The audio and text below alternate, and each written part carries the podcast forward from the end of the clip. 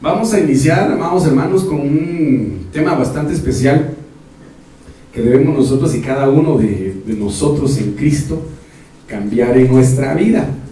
Me dice amén. Eh, usted sabe perfectamente bien un concepto eh, social o sociológico, ¿verdad? Que se ha manejado durante muchos años y que el diablo ha querido destruir o que más bien dicho, está queriendo distorsionar en estos tiempos. ¿Me dice amén? Si usted estuvo en primaria y estuvo también en básico, ¿verdad? ¿Qué es la familia? Ah, póngale, póngase una estrellita ahí, ¿verdad? Sigan, no, pues, tercero primaria.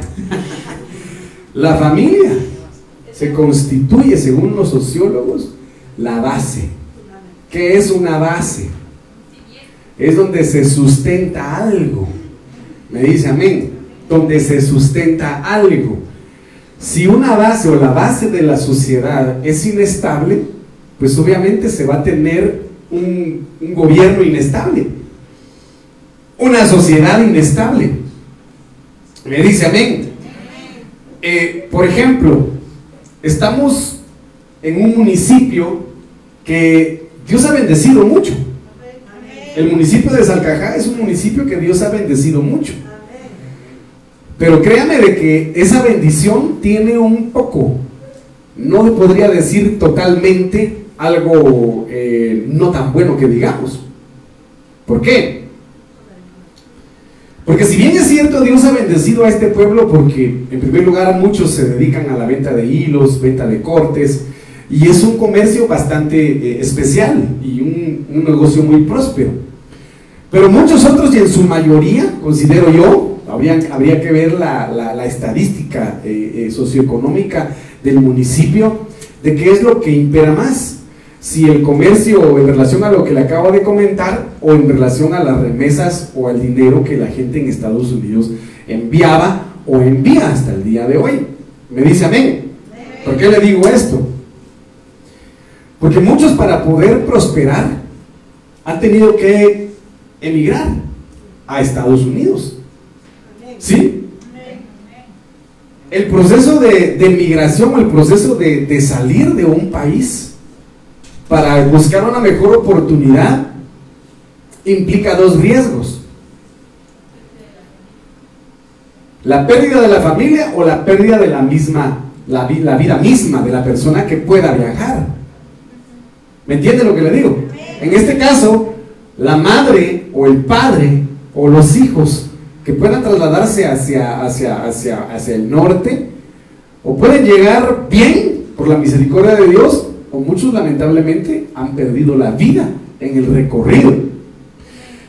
Otros que han contado con la bendición de Dios, la misericordia del Señor y han llegado con bien al otro lado, han tenido que arriesgar a su familia.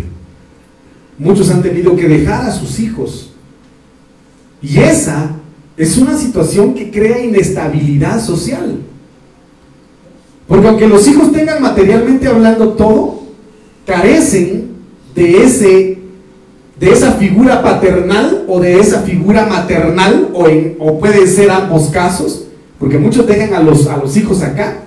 Y ustedes pueden ver de que a causa de ello muchos jóvenes están perdidos en el alcoholismo porque les mandan dinero y creen de que al darles todo, todo eso a sus hijos van a poder eh, cubrir esa ausencia en ellos y les mandan de todo. Pero muchos se pierden, como le vuelvo a repetir, lamentablemente en el pecado del alcoholismo, la drogadicción. Y muchos no pueden salir de ahí. Muchos no pueden salir de ahí. Entonces, en este sentido, sabemos perfectamente bien que lo que el enemigo trabajó desde el principio es esa estabilidad emocional. Estabilidad emocional. ¿Por qué le digo yo esto? Porque Caín resultó con un espíritu de odio, de violencia y un espíritu homicida. Preguntémonos este, en este momento, ¿por qué resultó él siendo un gran receptor, su alma una gran receptora ante la influencia de estos espíritus inmundos. ¿Por qué? Imaginémonos en este momento y pongámonos en, en los zapatos de esa familia. Ayúdenme usted, por favor, mientras yo me tomo un poquito de agüita saborizada. ¿Mm?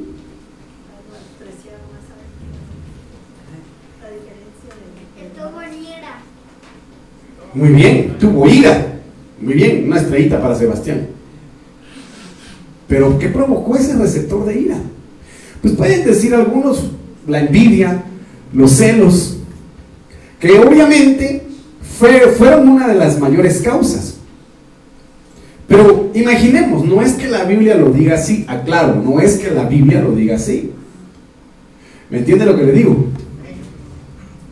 Pero ¿cómo se manejaba el matrimonio de Adán y Eva después del huerto? ¿Cómo era la relación entre ellos? ¿Qué, dijo, qué, le dijo Adán a Eva estando embarazada ella de Caín? ¿Qué problemas tuvieron matrimonialmente hablando cuando ella estaba embarazada de Caín? La Biblia no lo dice, por supuesto que no lo dice. Pero imaginemos esos conflictos en donde el bebé o el hijo que nace empieza a desarrollar actitudes que uno no quisiera que tuvieran. Pero todo tiene, la, todo tiene raíz en, los problemas que se dieron mientras fue siendo gestado en el vientre de su madre. Porque se sabe perfectamente bien, o si no lo sabía, lo vamos a aprender hoy, de que lo primero que se desarrolla en un bebé es el oído. Es el oído. Entonces, a manera de que, o a sabiendas de que lo que se desarrolla en primer lugar es el oído, por lo tanto ya es un ser vivo que posee alma, que siente, que percibe, que presiente tal vez. Entonces, todo lo que un bebé empieza a manifestar ya en el desarrollo de su alma como adulto, muchas veces es consecuencia de palabras que recibió estando en el vientre de su madre. Entonces ignoramos qué conflictos pudieron haber tenido, porque usted recuérdese que ya lejos de la presencia de Dios es complicado. Porque todos, por cuanto todos pecaron, dice la Biblia, todos fueron destituidos de la presencia de Dios, del poder salvador de Dios, de su gloria, de su gracia. Entonces a mí me impresiona, me impresiona eso y creó inestabilidad, una inestabilidad espiritual, emocional, mental, psicológica, física, todo lo que se quiera. Al punto de llegar a matar a su hermano. Entonces quiere decirte que psicológicamente hablando Caín era un psicópata. es tremendo, va. Eso es tremendo. ¿A cuántos más eh, mató Caín después de él? Porque era un hombre poseído por la ira, por el odio, por el resentimiento. Entonces, es importante que nosotros como familias, hermano, le pidamos al Señor que en primer lugar como padres, nos permita el Señor tener una estabilidad emocional en nuestros hogares. Porque si como papás nos constituimos en padres tóxicos, la toxicidad es trasladada a ellos. Vamos a tener hijos tóxicos. Vamos a tener hijos tóxicos. Entonces por eso realmente el Señor habla y dice que debemos pedir, es cierto, la palabra ya fue declarada, ustedes fueron ya libres, no con oro, no con plata, sino por medio de la sangre de Jesucristo, liberados de la vana manera de vivir heredada de vuestros padres. Pero como yo vuelvo a repetir, vamos hacia un camino de perfección, en donde solo aquel que realmente desee cambiar va a desechar esa vana manera de vivir heredada de sus padres. De lo contrario va a continuar heredando, heredando, heredando, heredando, heredando y heredando y heredando y nunca va a terminar ese tipo de, de contaminación que va a crear inestabilidad emocional a todo nivel y a toda escala en los hijos. Entonces a veces queremos hijos perfectos. Entonces a veces queremos hijos que no nos contesten cuando nosotros los regañamos, cuando nosotros actuamos así. Cuando nosotros hemos actuado así, hermanos. Y no solo para nosotros como papás, es para los futuros padres también. Es para los que van a ser papás también. Por ejemplo, los que son abuelos.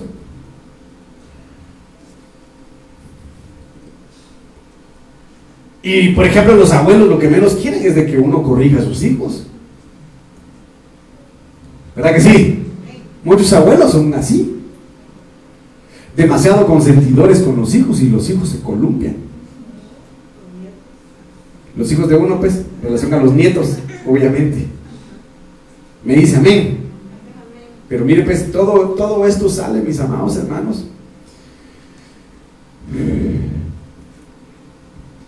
Estamos viendo cómo el enemigo, pues obviamente lo que va a destruir, lamentablemente es, una realidad pues la Biblia dice que por eso el Señor va a enviar al espíritu de Elías. ¿Sí? Y qué bendición que se tenga esa promesa. Y en el nombre de Jesús la desatamos, la activamos en medio de nuestros hogares, en medio de nuestras familias. Porque ese espíritu va, su raíz, su base va a ser la reconciliación. La reconciliación que va a encerrar muchos aspectos como la misericordia, la compasión, el perdón, la gracia, el amor, la comprensión. Y encierra mucho, hermano. Encierra mucho. Entonces, estamos viendo cómo pues la sociedad está siendo destrozada porque están destruyendo su base, que es la familia. Que es la familia. Eh, me dice amén. Y le voy a decir algo muy importante. Cuando nosotros, o cuando un matrimonio es inestable emocionalmente hablando, muchas veces se manifiesta eso en los hijos cuando son inestables emocionalmente hablando en el servicio a Dios o en la iglesia. No se mantienen firmes. Y obviamente Dios quiere y anhela que sus hijos permanezcan sirviéndole permanezcan sirviéndole.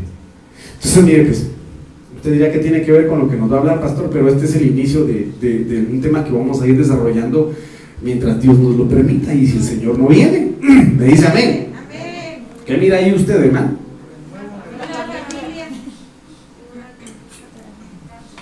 Qué bonito el dibujo, ¿verdad? Todos ahí en la casita. Pero habla de un renuevo en el lugar.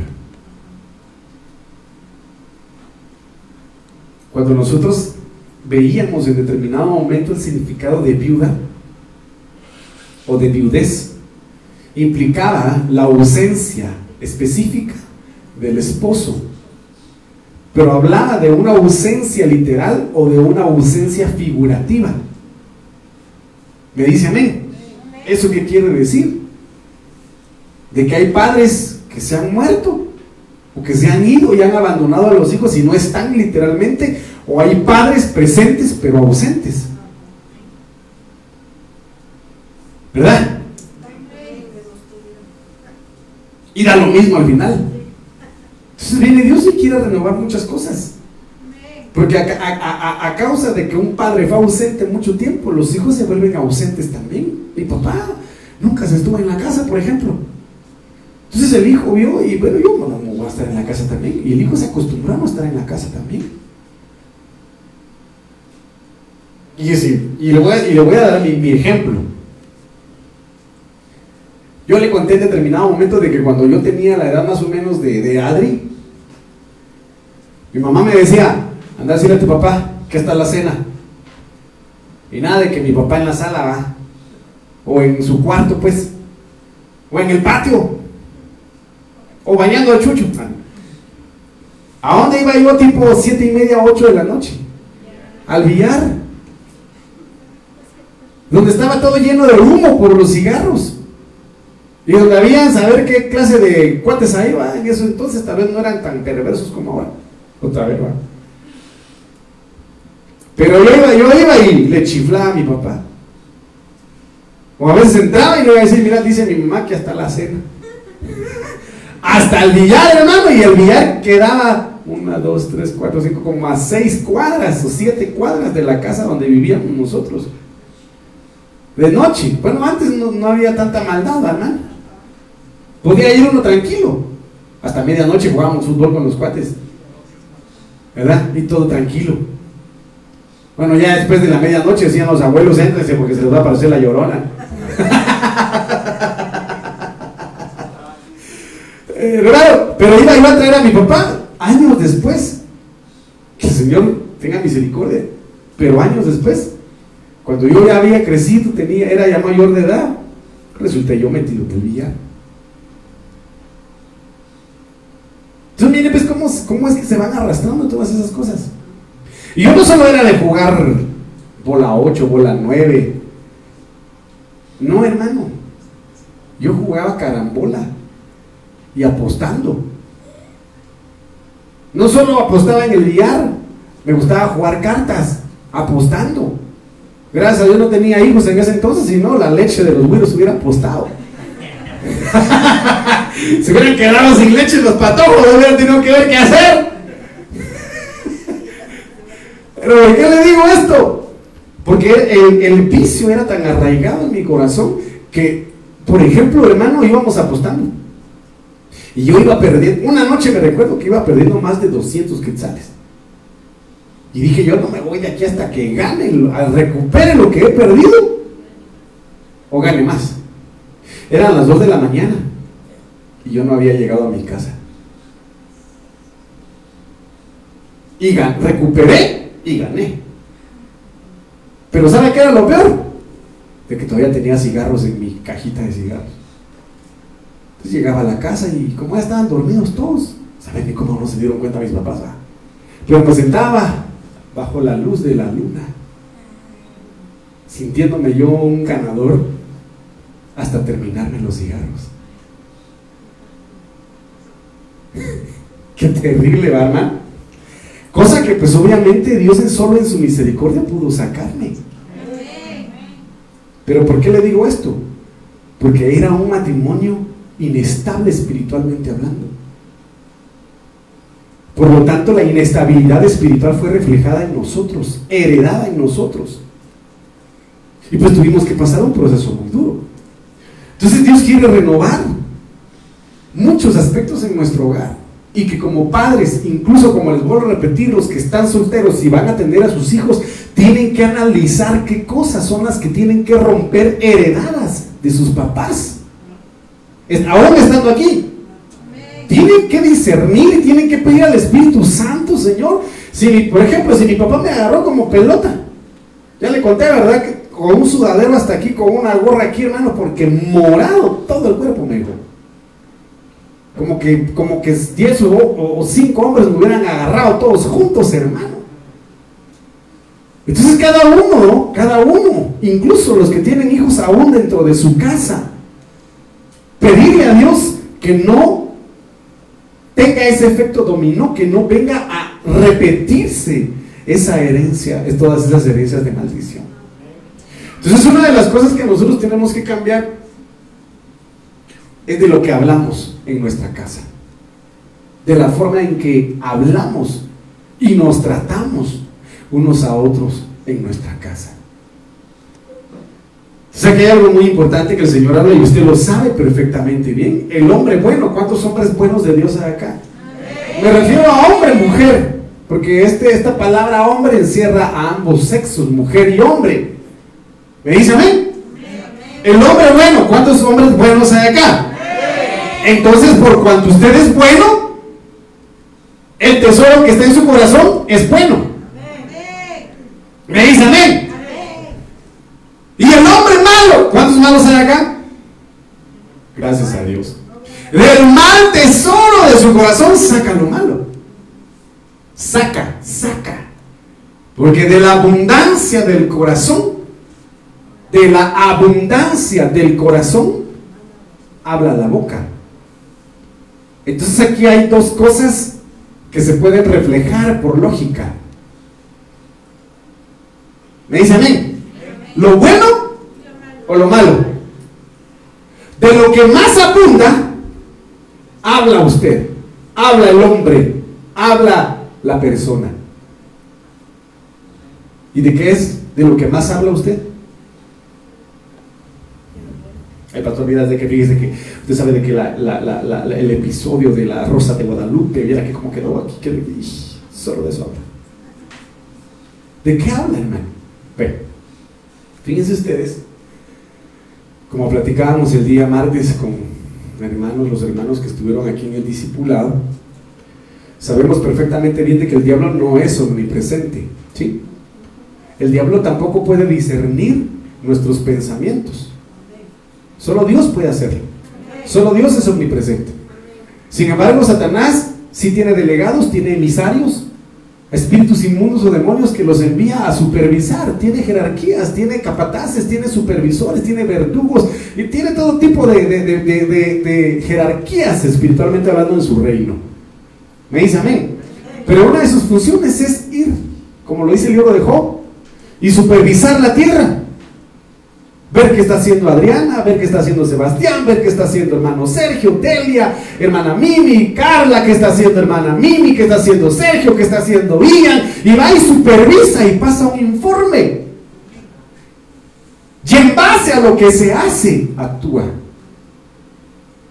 Y una de las debilidades que nosotros le hemos manifestado al enemigo es la forma de hablar. Como lo platicamos con hermano Carlitos. Lo platicamos ese día. Seguro que el hombre llegue a confesar o a declarar, el enemigo está atento. Cada palabra negativa que declare el hombre la utiliza como un arma. Entonces, muchos, por ejemplo, se levantan de mal humor y dicen, ay, qué día más feo. Ah, qué bueno que me dijiste eso. Voy a hacer que tu día sí sea feo. Lo escucha y actúa.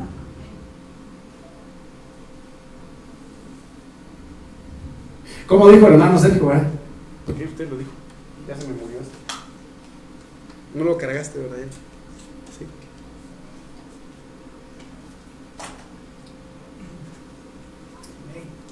Entonces,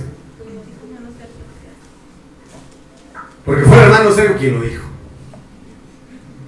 Que un hombre declaró que a los 70 años iba a morirse. ¿Y qué le pasó a ese hombre? A los 70 años se murió que otro personaje dijo que no le importaba si lo mataban o algo así, va. Y que cada rato lo repetía. Y resultaron matándolo. Figúrese. Entonces, yo quiero que usted analice esto. Por eso es importante y que Dios, que Dios nos ayude. Vamos a mejorar un poquito este sonido porque está medio raro. Esa voz tan melodiosa de Dani de una vez. Gloria a Dios, gloria a Dios, gloria a Dios, gloria a Dios, gloria a Dios. Entonces, mire pues, por eso tenemos que tener mucho cuidado de lo que decimos en casa. Yo lo dije ese día. Si alguien por las adversidades, por los problemas, por la incomprensión que pueda existir entre padres e hijos, o entre padres, o entre hermanos, dicen es que mi casa es un infierno. Entonces el diablo dice, gloria a Dios, entonces voy a llevar a mi, casa a tu casa. Entonces viene el diablo y hace de la casa un infierno. Sí. Entonces, por eso le digo, hay que tener cuidado de lo que abunda en el corazón. Y de lo que se pueda desatar con la boca. Por eso tenemos que tener mucho cuidado con lo que decimos. Porque hay algunos que por tanto problema, tanta aflicción, dicen, yo me, dan ganas de morirme. Ah, no te preocupes, dice el diablo, yo te acelero el proceso. ¿Verdad? Y que el Señor reprenda al diablo. Entonces que lo que más apunte en nuestra boca y en nuestro corazón sea la bondad de Dios. Sea lo bueno que viene de su presencia. Me dice amén. Que en lugar de decir ustedes que qué feo soy, o qué fea soy, o qué gorda estoy, o qué cachetona estoy, o qué, o qué deforme estoy, o qué sé yo, póngase a cantar lo que cantaba Paco Stanley. ¿Y usted se recuerda de Paco Stanley? ¿Cuántos miraban a Paco Stanley? ¿Sí? Él se miraba al espejo, ¿verdad? Y aunque era feo mi compañero, decía, qué bonito soy, qué lindo soy, cómo me quiero. Decía, ¿verdad? Sin mí me muero. Jamás me podré olvidar. Cantaba él, ¿verdad? Porque recuérdense de que cada palabra desata espíritus. Me dice amén. Cada palabra desata espíritus. O desata vida o desata muerte. Entonces, en sentido, cuando tocamos la palabra boca, la boca se constituye en un portal. La boca se constituye en una puerta. La boca se constituye en un punto de contacto para activar o desactivar. Como el Señor se lo dijo a Pedro, yo te he dado las llaves del reino. Y todo lo que ates aquí en la tierra será atado en el cielo. Y todo lo que desates aquí en la tierra será desatado en el cielo. Entonces, como usted puede ver dentro de todos los significados de palabra, mi amado hermano, del griego 4750 es toma, habla de un lenguaje y sus relaciones. Entonces la boca manifiesta un lenguaje, el cuerpo manifiesta un lenguaje. ¿Verdad que sí? ¿Qué otro tipo de lenguajes hay? Por eso es el, lenguaje corporal del cuerpo. La lengua, la boca, mejor dicho, las señas, el lenguaje de señas. Hay muchos lenguajes. Pero dice de que boca es una entrada. La boca dice que es un acceso. Es un acceso. Es un agujero. Qué tremendo va una salida, una grieta, pero me llama mucho la atención porque dentro de los significados de boca es decisivo, filo de arma. ¿Qué, puede ser la boca, hermano? Un arma. ¿Qué puede ser la boca, hermano? A ver, dígale que tiene a su lado, ¿su boca es un arma? Y, y si usted va a decir, amén, es un arma, bueno, está bien, se lo acepto, pero para bien o para mal. ¿Ah? ¿Para bien o para mal? Porque dice la, dice la Biblia en el libro de Efesios de que la palabra de Dios es como una espada de doble filo. Pero ¿cómo va? ¿Cómo va a ser activada esa palabra de doble filo? A través de la boca. Me dice a través de la boca. Entonces dice de que boca es comparativo de cortar como por un solo tajo que implica repetidos golpes como hachazos más agudos o significa corta. Mire qué tremendo es esto, cortante. Entonces, ¿cómo se puede arrancar una raíz de amargura que dice Pablo? Que debemos ver que no crezca en medio de la congregación. ¿Cómo se puede arrancar una raíz de amargura? En el corazón.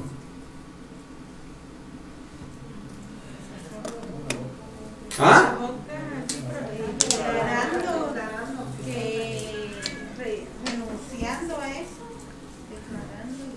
Como yo le dije a usted en determinado momento, le conté que fuimos a orar por una persona que estaba pasando situaciones complicadas en su alma y que esas consecuencias, o mejor dicho, esas circunstancias de su alma estaban afectando su cuerpo. Me dice amén. Porque esta persona hasta cierto punto no se perdonaba. Había, estaba hasta cierto punto en niveles de amargura en su corazón, pues no se perdonaba que ella no haya podido estar en, el entierro de su madre. Así es, va. En el entierro de su mamá. Y no se lo perdonaba. Y no se lo perdonaba, y no se lo perdonaba, hermano. Porque su mamá fue enterrada cabal en, en esos días duros de pandemia, hermano, en donde no dejaban entrar a nadie al cementerio. Y eso tenía esta persona, pero dolidísima. Entonces, lamentablemente, la amargura la estaba carcomiendo. Entonces dije yo, bueno, en el nombre de Jesús vamos a orar. No importa que, que me doble en la edad, dije yo, vamos a orar. Y nos fuimos a orar. En ese momento el Señor hizo una obra impresionante en ella. En esta persona. Pues el Señor la ministró. Resultó, resultó desatando gritos, pero esos gritos eran terribles, ¿verdad? terroríficos, de dolor y de angustia en su corazón. Entonces yo lo que le empecé a decir es, saque esa amargura, ese dolor, ese luto, esa muerte. Y el Señor le dio la libertad. Esa misma noche soñó de que estaba saliendo ella de un cementerio. ¿La liberó Dios? Bendito sea su nombre, porque sí la liberó. Pero como le vuelvo a repetir, la boca puede cortar o puede, así como lo menciona acá, darle entrada o salida a todo aquello que pueda ser dañino o que pueda, amado hermano, ser de bendición. Me dice amén. Va. Entonces mire lo que dice acá. Este versículo me llamó mucho la atención. No se ve mucho ahí, ¿verdad? Sí. Mire pues. ¿Cómo debemos empezar a cambiar nuestra forma de hablar? Por tanto, así dijo Jehová. Usted lo sabe. Si te convirtieres, yo te restauraré. Lo hemos estado practicando convertidos, volveos, arrepentidos. Yo te restauraré y estarás delante de mí. Y si separas lo precioso de lo vil, serás como mi boca. ¿Cuántos quieren que su boca sea como la boca de Dios? Entonces dice, conviértanse ellos a ti, mas tú no te conviertas a ellos. Pero ¿qué tenemos que empezar a cambiar? Mire, esta, esta es una versión que me llama mucho la atención. Porque habla y dice acá, la palabra de Dios para todos. Oiga, qué categórico es este traductor. Entonces esto dice el Señor. Si cambias y regresas a mí, yo te restauraré y estarás ante mi presencia. Si dejas de hablar babosadas. ¿Qué dice esa versión, hermano? Perdóneme, yo estoy leyendo lo que esta traducción, palabra de Dios para todos, dice. Y babosadas.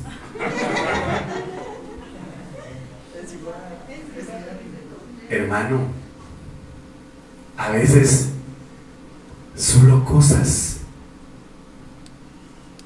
tontas hablamos.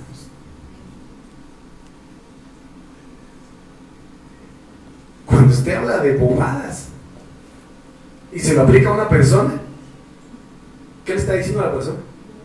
Bobo. ¿Y qué es bobo? Tonto. Entonces, mire, si dejas de hablar bobadas y dices lo que en realidad tiene valor,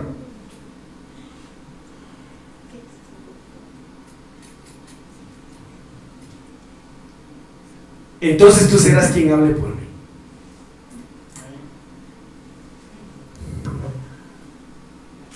A veces, a veces resultamos siendo como Lot.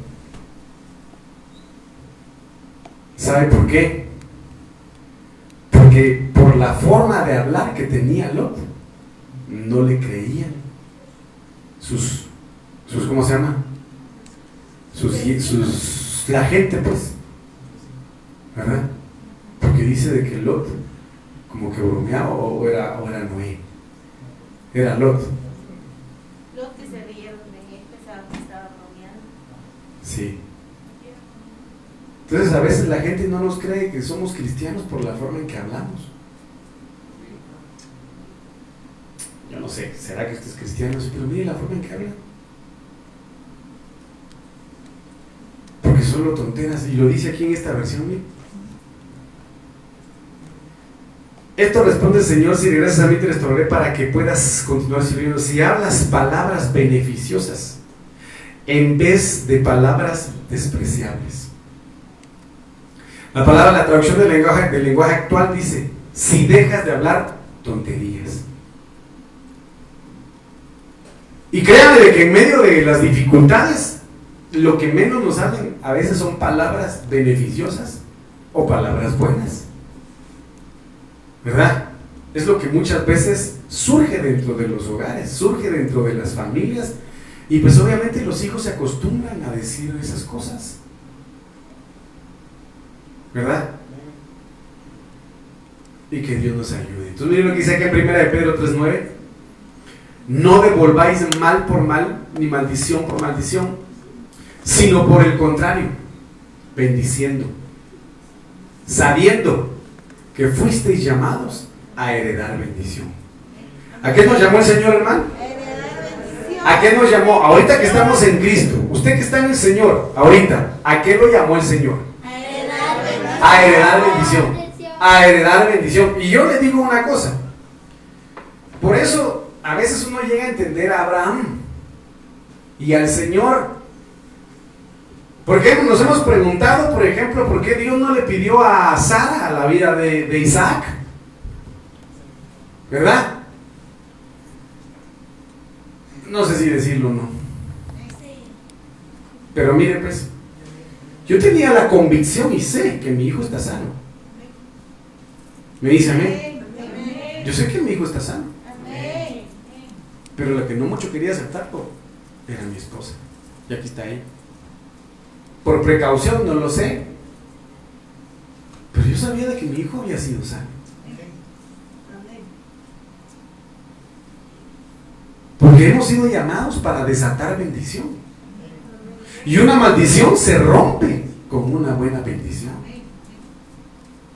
Y si sus hijos en determinado momento están pasando un momento crítico en su carácter, en su definición de identidad, en cuanto a, amado hermano, a, sus pensamientos, en cuanto a su, a su forma de ser, muchas veces los padres los maldicen. Y usted sabe el ejemplo que le he comentado y que pues este apóstol Luis Morales lo ha dicho, ¿verdad? Que cuando miraba a sus hijos borrachos entrar a su casa, él no les decía nada. Sino lo único que hacía era ponerse frente a la puerta de sus cuartos y bendecirlos. Y bendecirlos y bendecirlos. Pero cuando estamos coléricos, cuando estamos enojados, cuando estamos tóxicos, dirían algunos, y los hijos resultan haciendo cosas,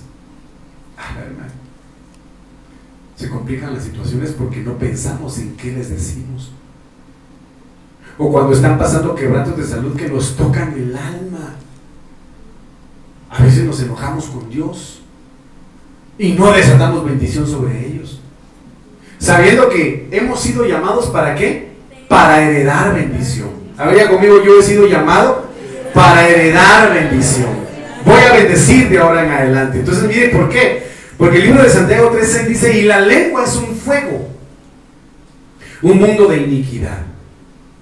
La lengua está puesta entre nuestros miembros, la cual contamina todo el cuerpo. Es encendida por el infierno e inflama el curso de nuestra vida. Y esto es muy importante que nosotros lo sepamos, amado hermano, canalizar dentro de nuestras casas. ¿Por qué? Más que todo con los que tenemos hijos pequeños. Bueno, también con los grandes, ¿verdad? Porque hay hijos que son muy traviesos. ¿Verdad? Son muy traviesos. Pero ¿sabe cuál es el dilema cuando a veces los hijos crecen así muy, muy, ¿cómo le dijera yo? ¿Cómo explicarle esto? A veces los hijos ponen de cabeza a, los otros, a un hermano a otro hermano. Con tal de que zarandeen a uno y no le toque al otro. ¿verdad? ¿Cuántos hicieron eso? Echarle la culpa al hermano de algo que no hizo. ¿Nadie? Qué buen hermano era usted, hermano. Pero los que no nos alineamos a lo que Dios quería, sí echábamos culpas. Porque ¿quién quería recibir una somatada de mi papá? Nadie va. Entonces ahí poníamos nuestra cara de yo no fui, ni yo, ni yo. Porque sabían que nos tocaba. duro. Entonces, tenemos que tener cuidado de cómo se maneja la información dentro de nuestra casa. Dentro de nuestra casa. Había alguien, un, un hombre que, que le decía a su hijo que le dijera mentiras a su mamá respecto a su papá. Que le dijera mentiras. Mire qué tremendo es esto, qué información la que se manejaba entre ellos. El papá le decía al hijo que le dijera a la mamá, o que engañara a la mamá, pues, de dónde estaba, de qué hacía, o de qué le había pasado. Y el hijo siendo instrumento de mentira del papá. Y tenemos que pedirle al Señor que nuestra lengua dentro del hogar sea de bendición. Sea de bendición, hermano. Si en determinado momento usted, esposo o esposa, le ha dicho a su pareja, me arrepiento de haberme casado contigo, hubiese preferido no conocerte, o está automáticamente diciendo lo mismo de sus hijos. Por eso se tiene que tener mucho cuidado con lo que se le dice a la pareja, porque se pasa trayendo a los virus. No sé si me entiende. Porque se supone de que obviamente ambos o los hijos o los que tengas son fruto del amor que se tuvieron en el momento a la hora de fabricarlos. ¿Verdad? Pero si en determinado momento se llega a menospreciar o decir palabras de esa naturaleza, se pasa trayendo a los hijos. Y los hijos, hermano, vuelven la oreja, como usted no tiene idea. Por eso hay que tener mucho cuidado con lo que se dice ahí. Santiago 3.9 dice, con ella bendecimos al Dios y Padre. Y con ella maldecimos a los hombres que están hechos a la semejanza de Dios. Aquí hay un aspecto bastante importante. Que así como la Biblia dice, padres no exasperéis a, vuestros hijos, también es de la otra vía. Hijos no exasperéis a vuestros padres. ¿Por qué causa maldijo Dios a Cam?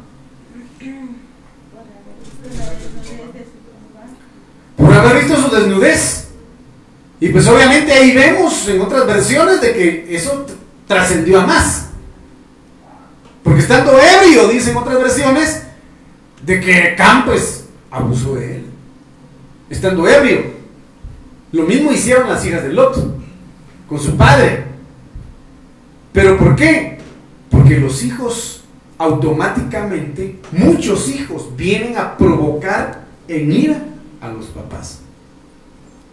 Vienen a provocar el enojo en los padres. Y no solamente en los pequeños, nosotros como hijos, ya grandes, a veces despertamos el enojo en los papás. Y tenemos que pedirle al Señor que nos ayude.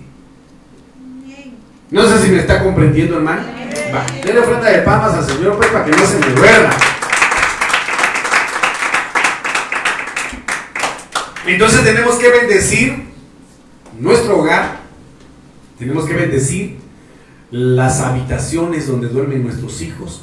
Tenemos que bendecir la entrada de nuestra casa que se constituye también en salida. Tenemos que bendecir las ventanas de nuestras casas. Y usted dirá, pastor, esto es un exagerado. ¿Y por qué? ¿Por qué tenemos que bendecir? Porque muchas veces se constituyen, amado hermano, en, puertas de acceso. ¿Cómo le dijera yo? Daniel dice que oraba con la ventana abierta. Noé dice que hizo una ventana en la parte de arriba para hacer sacrificios a Dios. Entonces, en ese sentido, tenemos que bendecir la totalidad de nuestra casa. Bendecir a nuestros hijos a donde quiera que vayan, donde quiera que estén. Me dice amén. Bendecir el esposo a la esposa, la esposa al esposo. Bendecir el trabajo que el Señor ha dado, el sustento que Dios ha dado. Bendecir los días que Dios nos da. Entonces, mire, pues. Segunda Samuel 16:5 dice: Cuando el rey David llegó a Baurín, salía uno de la familia de la casa de Saúl, el cual se llamaba Simei, hijo de Gera, e iba maldiciendo. Entonces tenemos que cancelar toda palabra de maldición de nuestra boca. ¿Por qué maldecía Simei a David? ¿Por qué, hermano? Ayúdenme a recordar, pues, usted que lee la Biblia. Porque era el tiempo en el que Absalón se había ganado el corazón del pueblo. Y Simei era afín a Absalón. Entonces aquí uno de los siervos de David le dijo, lo mato. Le dijo, no, tranquilo. Estoy quirísimo, le dijo. Pero vamos al hecho de que maldijo al rey. Y como lo vemos en la palabra de que hay generaciones, hay una generación que maldice a los padres. Y lamentablemente hay padres que maldicen a sus hijos. De muchas maneras. Ayúdeme usted, denme un ejemplo de cómo maldecir a un hijo, hermano. Ah. Sí, o sea, todo eso encierra una maldición. ¿A cuántos le dijeron que eran burros cuando eran chiquitos los papás? Levántese, seamos honestos. Usted no es, hermano. Usted no lo es. Usted es un hijo bendito de Dios. Pero se da cuenta. Y créame de que yo le, le, decía a mi esposa, lo más importante que nosotros como padres tenemos que entender, oiga lo que le voy a decir, es que muchas veces fallamos como seres humanos. ¿Por qué? Porque nuestros padres no nos enseñaron a valorarnos como seres humanos para empezar. Cuando un padre forma a su hijo a manera de que se valore a sí mismo, a manera de que se desarrolle emocionalmente bien, intelectualmente bien, obviamente el hijo va a desarrollarse de manera íntegra.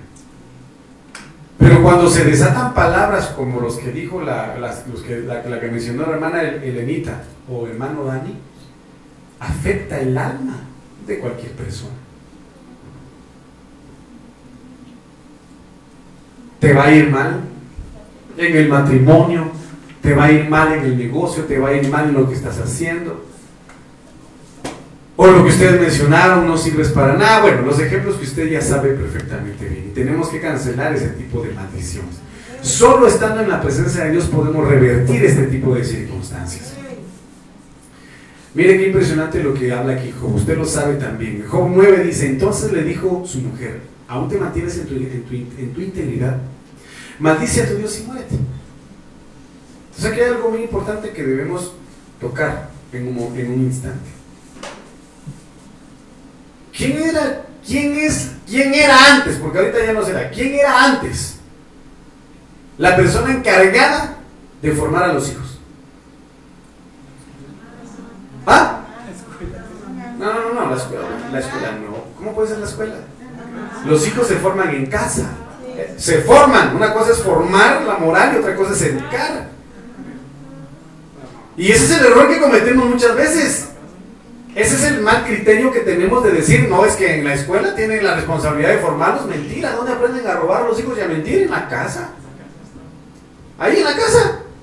Va, ¿por qué sale este comentario? ¿Por qué?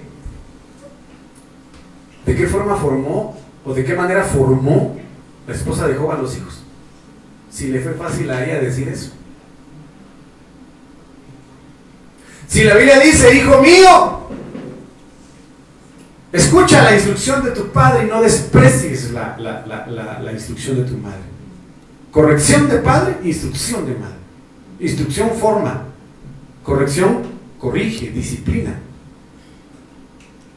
Si esta mujer le dijo eso a Job, ¿acaso no quizá en algún momento actuó de la misma manera con sus hijos? Por eso Job levantaba un sacrificio cada vez que ellos se emborrachaban y hacían fiestas. Porque sabía que así como actuaba la, mamá, podían actuar ellos. ¿Me dice amén?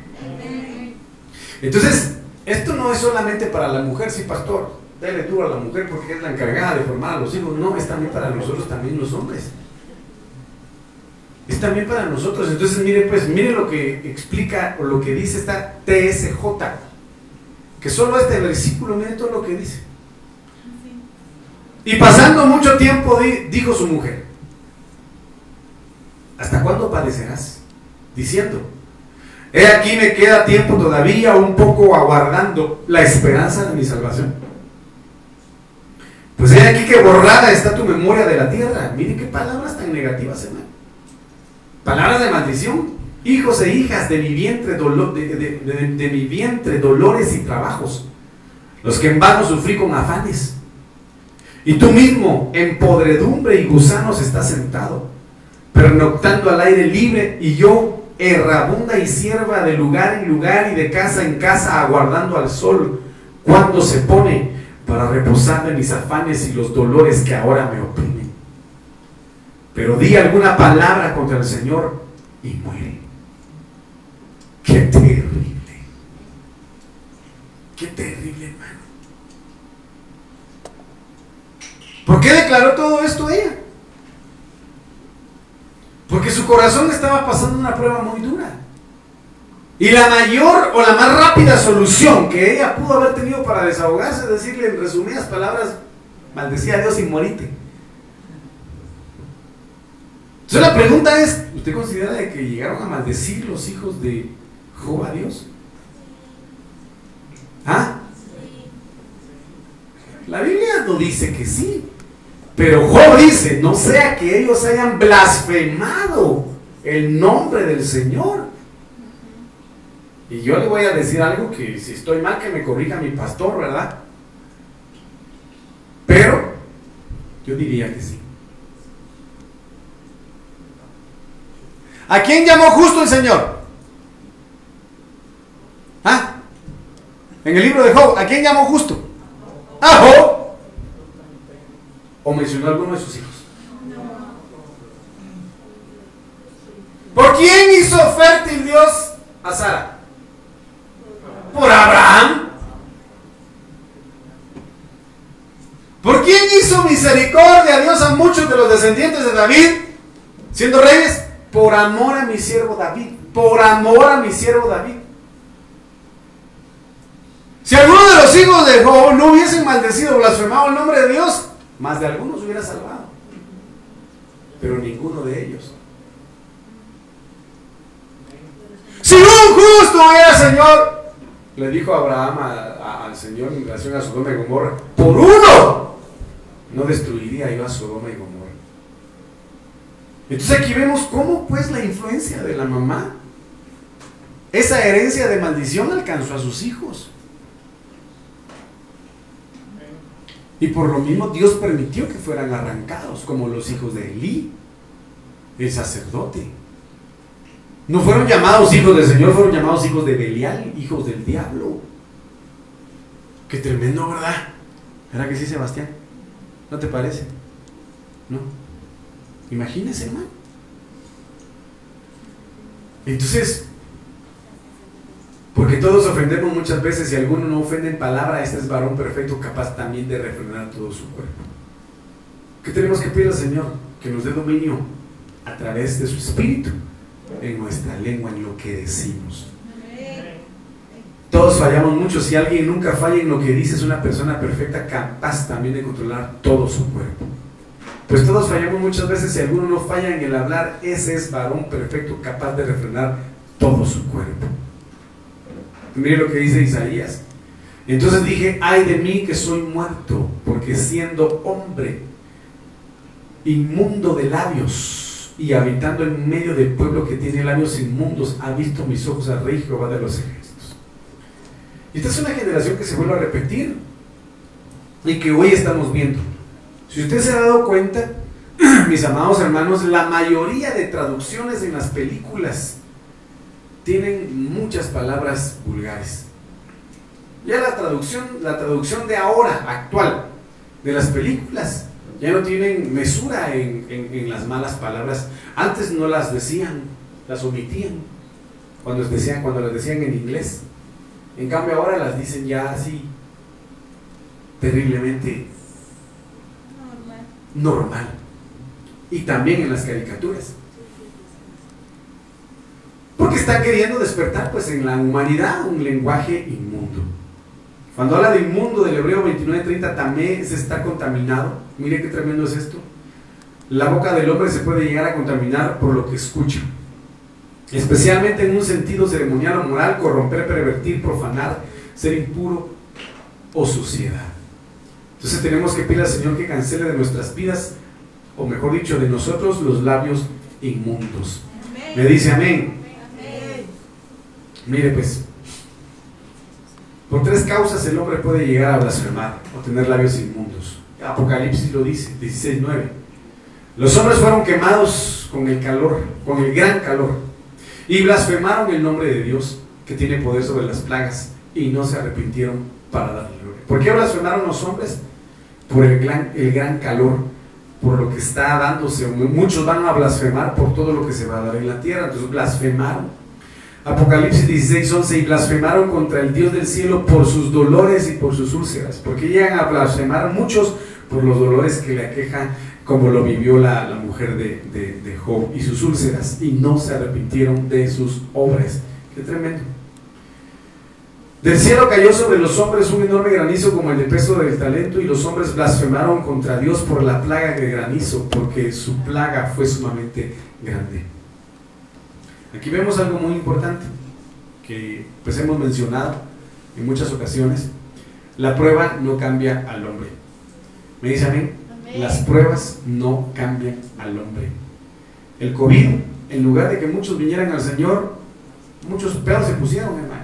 Pero se pusieron. ¿Verdad? Las circunstancias en el mundo que se están dando muchas veces endurecen el corazón del hombre, en lugar de que se acerque más a Dios.